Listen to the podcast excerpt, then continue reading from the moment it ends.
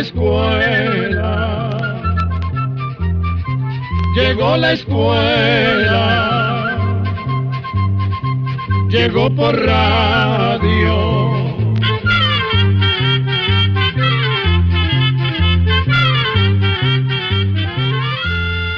El Instituto Centroamericano de Extensión de la Cultura presenta su programa Oigamos la Respuesta.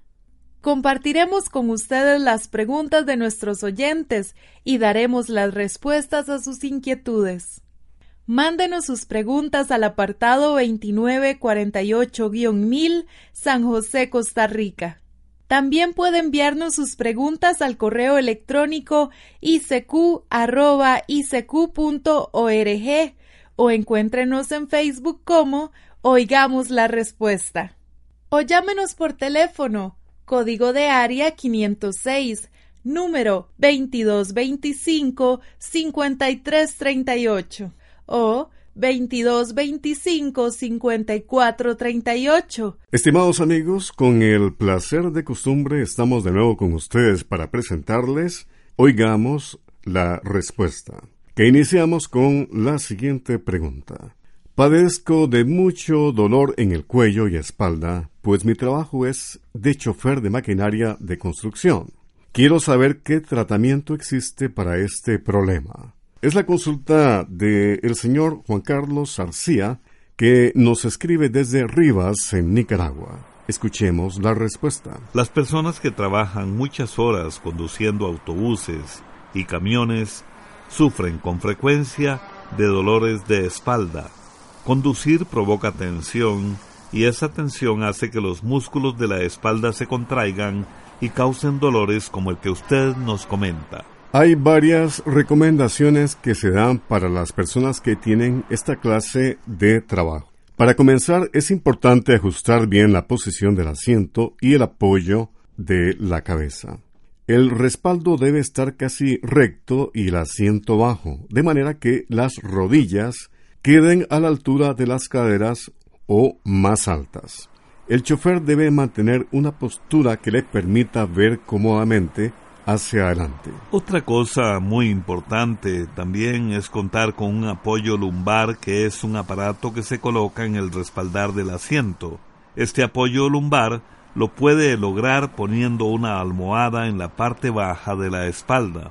Además, se aconseja llevar pocas cosas en los bolsillos del pantalón, para así evitar que se compriman los nervios y vasos sanguíneos de las piernas. En lo posible hay que parar el camión cada cierto tiempo y mover las piernas para ayudar a la circulación y prevenir el cansancio. Otras cosas que los especialistas recomiendan a los choferes es que eviten el sobrepeso, que se alimenten adecuadamente, que descansen lo suficiente y hagan ejercicio.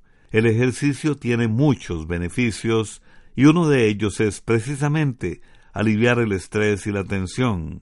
Una forma sencilla y barata de hacer ejercicio es caminar durante 20 minutos dos veces al día. También hay ejercicios de estiramiento que se hacen en pocos minutos y que mejoran mucho la condición de los músculos. Los dibujos y explicación de estos ejercicios se los enviamos por carta. Voy a arrancar soy el chofer. Manejaré la noche hasta el amanecer. Tiempo no hay para perder. Tengo un buen tramo de país que recorrer. Desde Tijuana a Yucatán, por carretera gano el pan.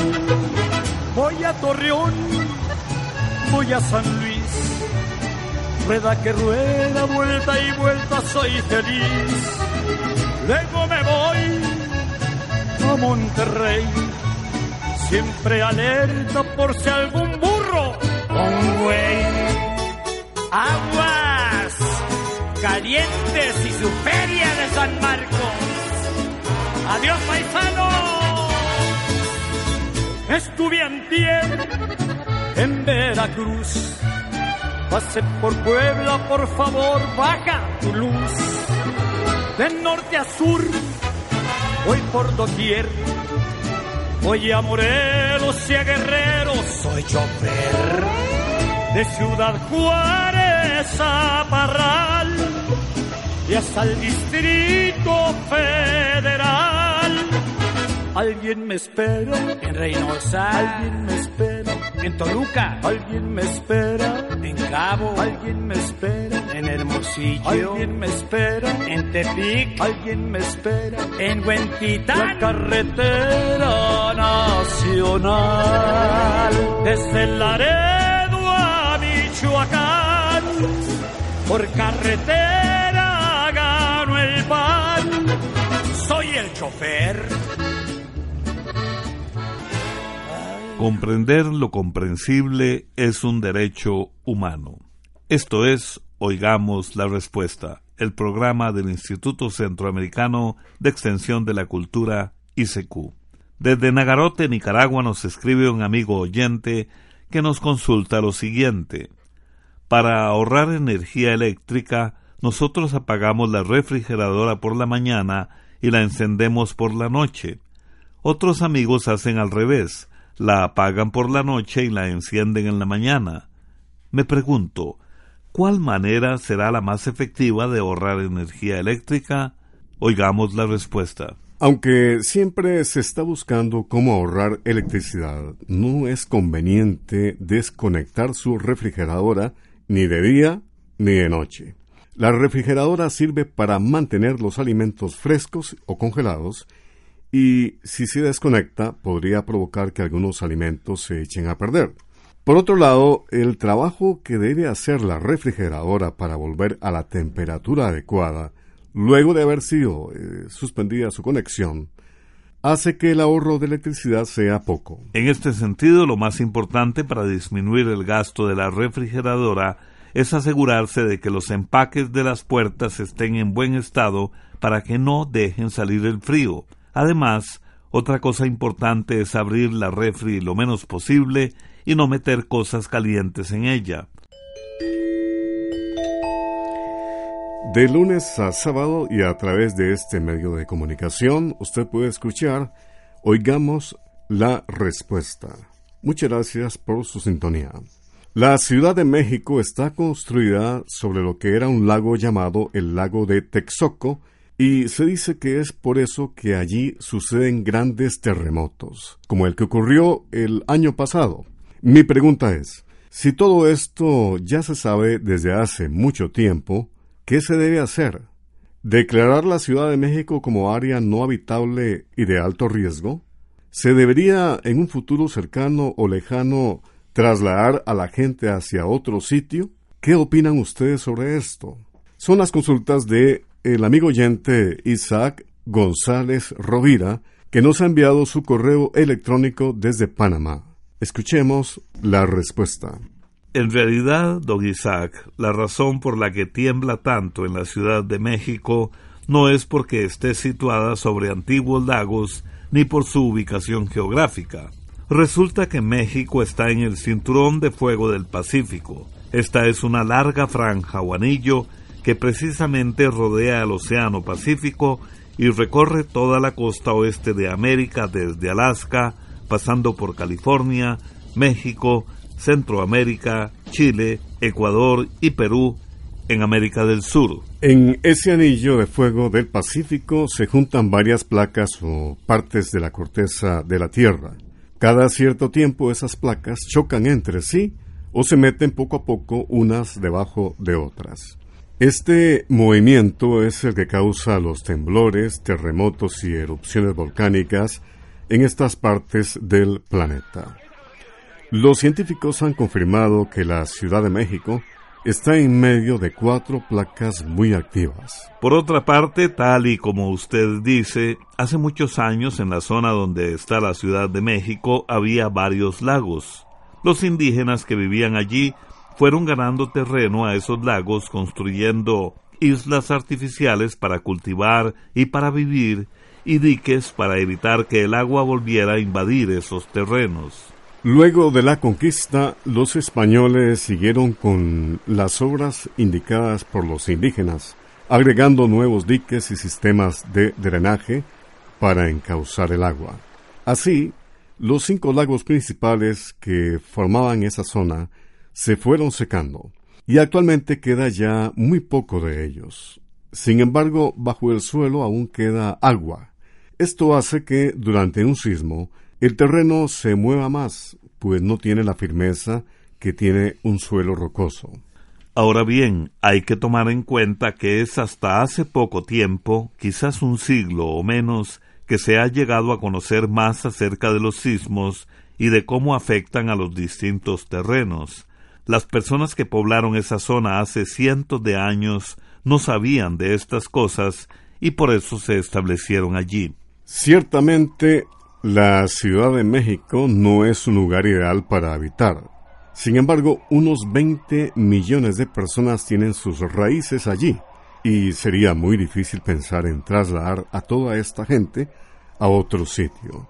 No solo por el costo económico, sino también porque muchas personas no estarían dispuestas a irse, aun sabiendo que están viviendo en una zona inestable. También hay que tomar en cuenta que de la misma forma que el estudio de los sismos y terremotos ha avanzado, también han avanzado las tecnologías en el tema de la construcción.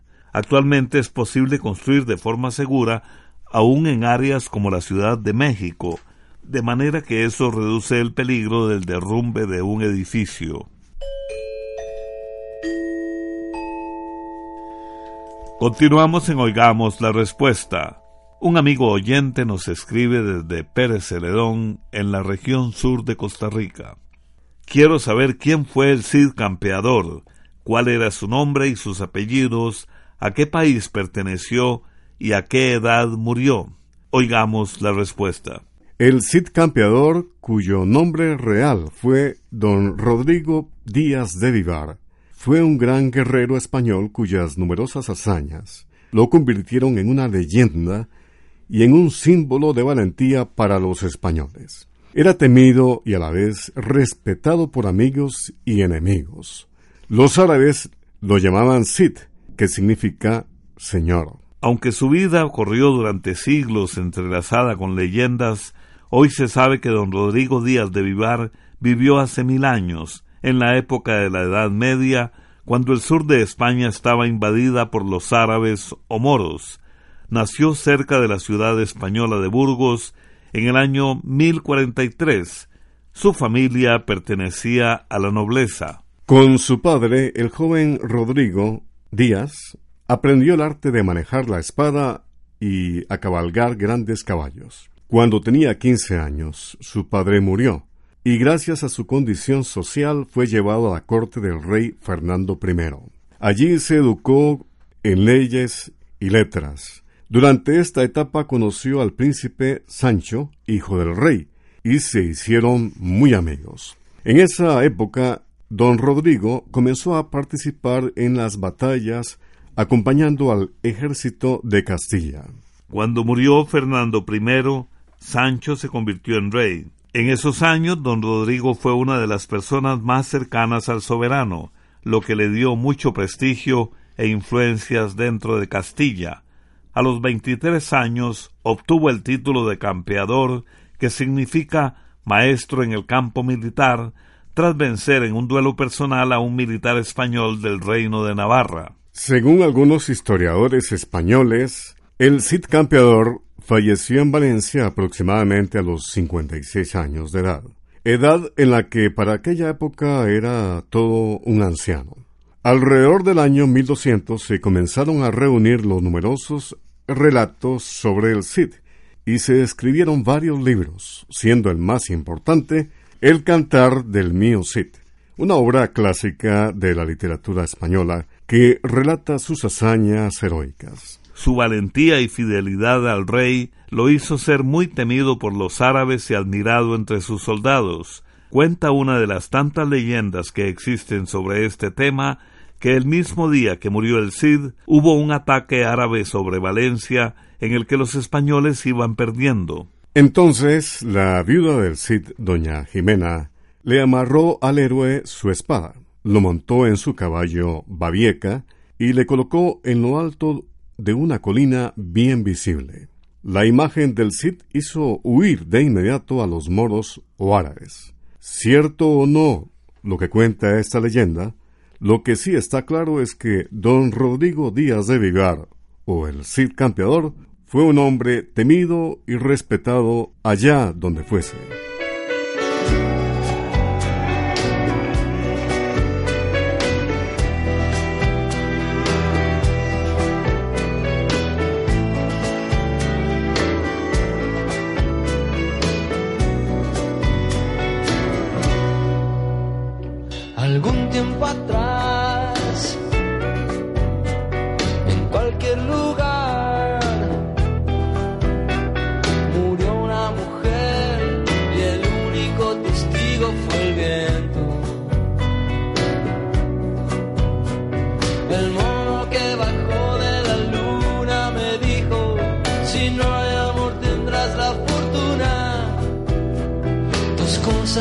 Algún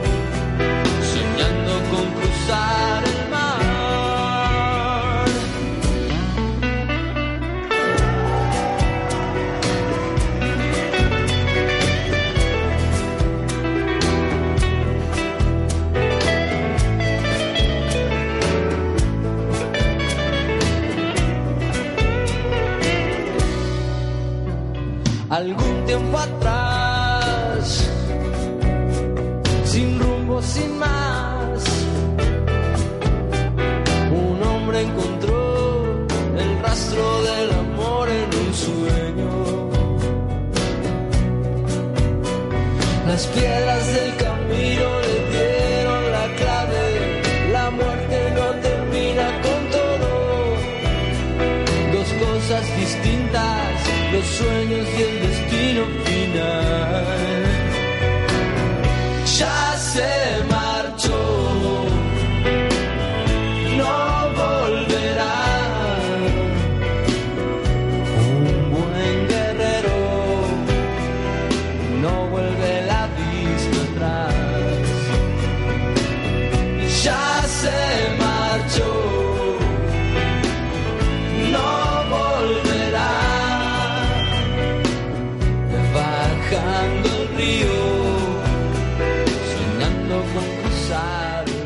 Le estamos transmitiendo el espacio Oigamos la Respuesta. Agradecemos, por supuesto, su atenta sintonía. Quiero que me hablen del idioma conocido como el Esperanto, quiénes lo inventaron y por qué nunca se volvió a utilizar. Es la pregunta de un amigo oyente que nos llama por teléfono desde Pérez Ceredón en Costa Rica. Escuchemos la respuesta. El esperanto es un idioma que inventó un médico oftalmólogo polaco de apellido Zamenhof hace unos 100 años. Se cuenta que de niño Zamenhof sufrió mucho por los constantes conflictos que había entre personas de su pueblo que hablaban dialectos diferentes. Por eso, Zamenhof buscó la manera de crear un idioma neutral que llevara a la gente a convivir en paz. Fue así como creó el Esperanto, un idioma fácil de aprender y que sirve para que las personas de distintos países se puedan comunicar. La mayoría del vocabulario del idioma Esperanto viene de las llamadas lenguas romances como el latín, el italiano y el francés. También hay palabras en alemán, inglés, ruso, hebreo y unas cuantas en japonés. Algunas palabras en idioma esperanto son amico, que significa amigo, domo es casa, papero, papel, nocto, noche, preso, precio y patro, que quiere decir padre. Aunque ningún país utilice el esperanto como lengua oficial, es un idioma usado entre 100.000 y 2 millones de habitantes repartidos por el mundo. Se usa, por ejemplo, en viajes, redes sociales, reuniones internacionales, en programas de radio y a veces en televisión. En Polonia, el esperanto se encuentra en la lista de patrimonio cultural inmaterial. También le contamos que existe una Asociación Mundial de Esperanto que tiene 10.000 miembros de 100 países diferentes.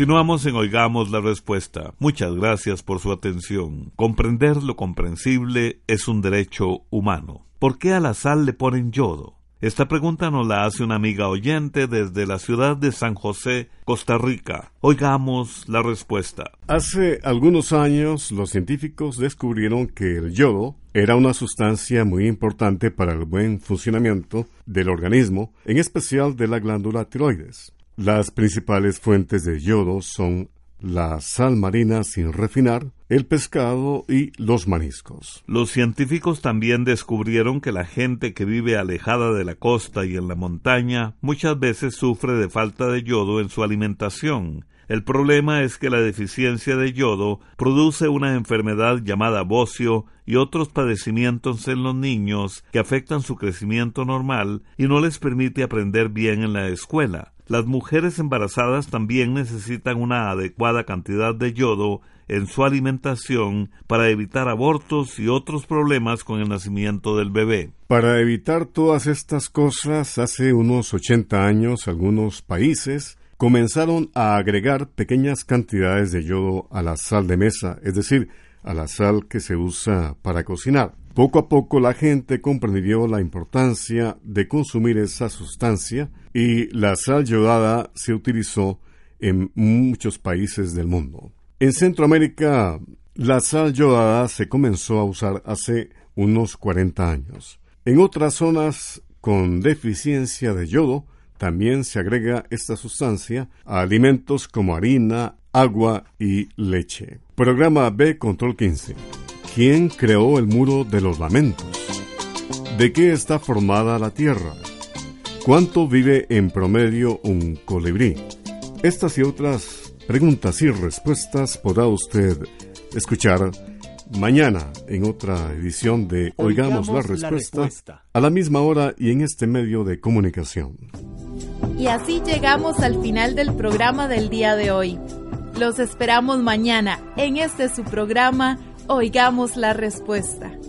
Mándenos sus preguntas al apartado 2948-1000 San José, Costa Rica. También puede enviarnos sus preguntas al correo electrónico icq.org o encuéntrenos en Facebook como Oigamos la Respuesta. O llámenos por teléfono, código de área 506, número 2225-5338 o 2225-5438. Recuerde que comprender lo comprensible es un derecho humano.